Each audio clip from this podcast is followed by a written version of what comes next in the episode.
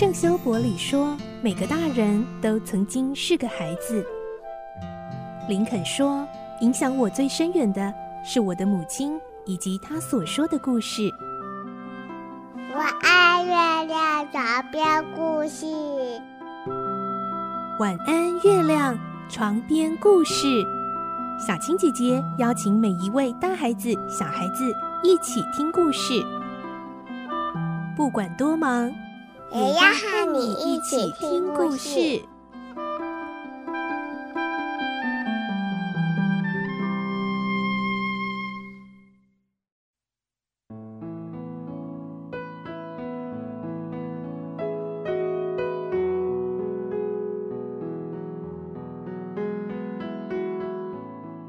晚安，欢迎你和我们一起听故事。我是小青姐姐，我们继续来听伊索的故事。今天是第二集，我们会听到，因为众神的怜悯，终于可以说话的伊索，却因为挺身而出解救一位奴隶，而让自己再次沦为被买卖的命运。来听今天的故事。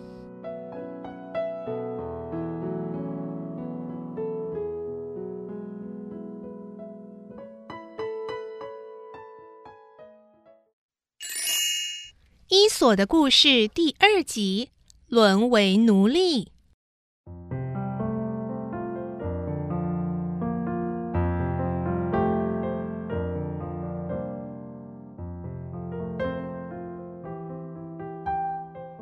发现自己能够说话的伊索，高高兴兴的回到田里，看见工头拿着木棍在殴打一个伙伴，他跑过去说：“哎，头儿啊，你为什么要打他啊？”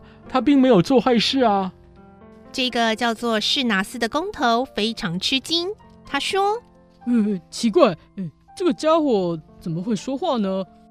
嗯，既然他会说话，我如果不想尽办法整他，就会被开除。”这么想之后，他立刻打定主意，跳上马背，赶到老板住的地方求见老板。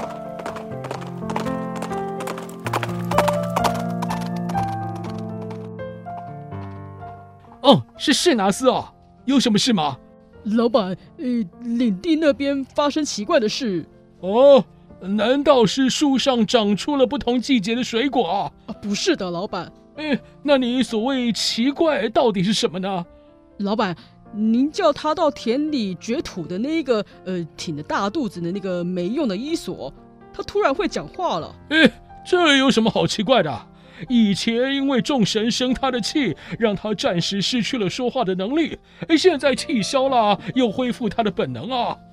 可是老板啊，那家伙一开口就说了许多老板的坏话，我听得真想用手掩住耳朵呢。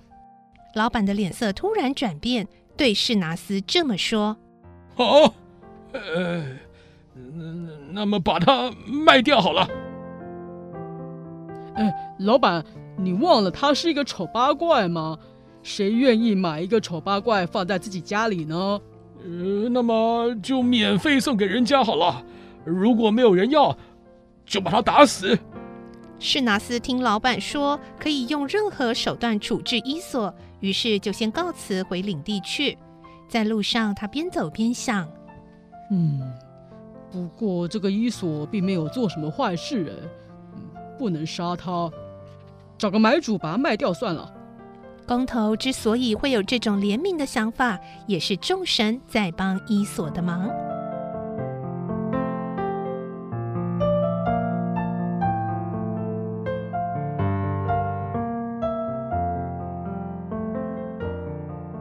不久，有一位叫奥菲利的贩卖奴隶的人来到了这个领地。拜托士拿斯替他找几头驮运行李的牲畜。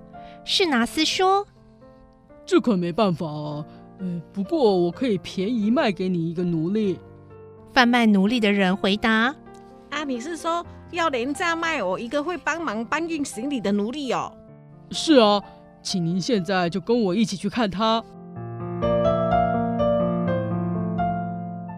士拿斯带奴隶商人来到有很多奴隶在工作的田边，对其中一个说：“呃，快去把伊索叫来。”这个奉命叫伊索的奴隶走到伊索面前，这么说：“伊索，快放下锄头，跟我来吧，老板在叫你。伊索问他：“诶，是哪位老板啊？是买下我们的老板，还是那个工头呢？你要说清楚啊，因为工头也是奴隶，我们可以不必听他的话。”这个奴隶心里暗自觉得奇怪。嗯，奇怪，那家伙什么时候头脑变得那么灵活啊？而且也会说话了诶。伊索丢下锄头，继续说：“奴隶制度啊是很不好的，所以众神都讨厌。哎，伊索，准备开饭。伊索，烧洗澡水吧。伊索，替我倒水。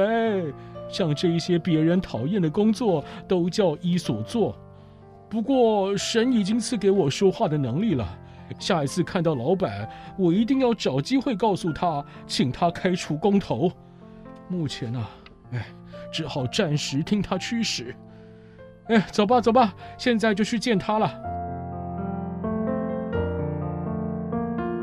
伊索跟着这个奴隶来到工头面前，问：“头儿，有什么事吗？”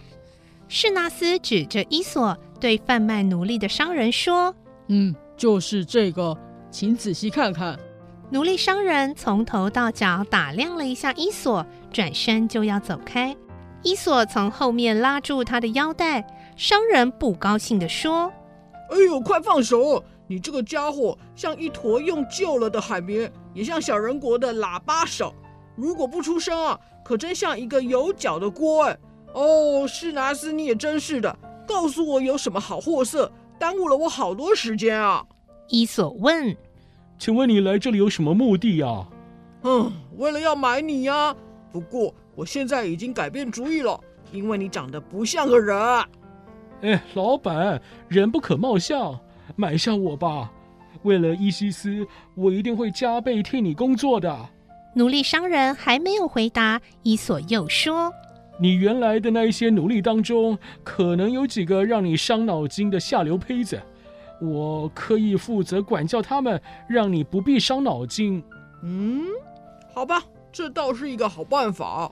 奴隶商人说着，就和士纳斯讨价还价，最后买下了伊索。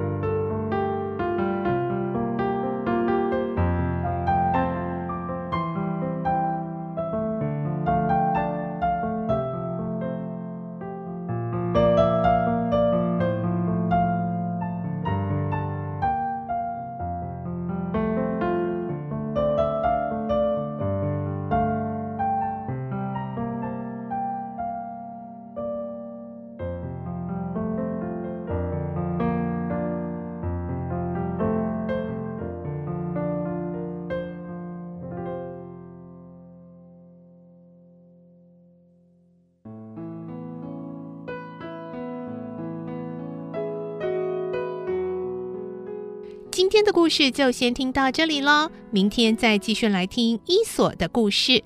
我是小青姐姐，祝你有个好梦，晚安，拜拜。小朋友要睡觉了，晚安。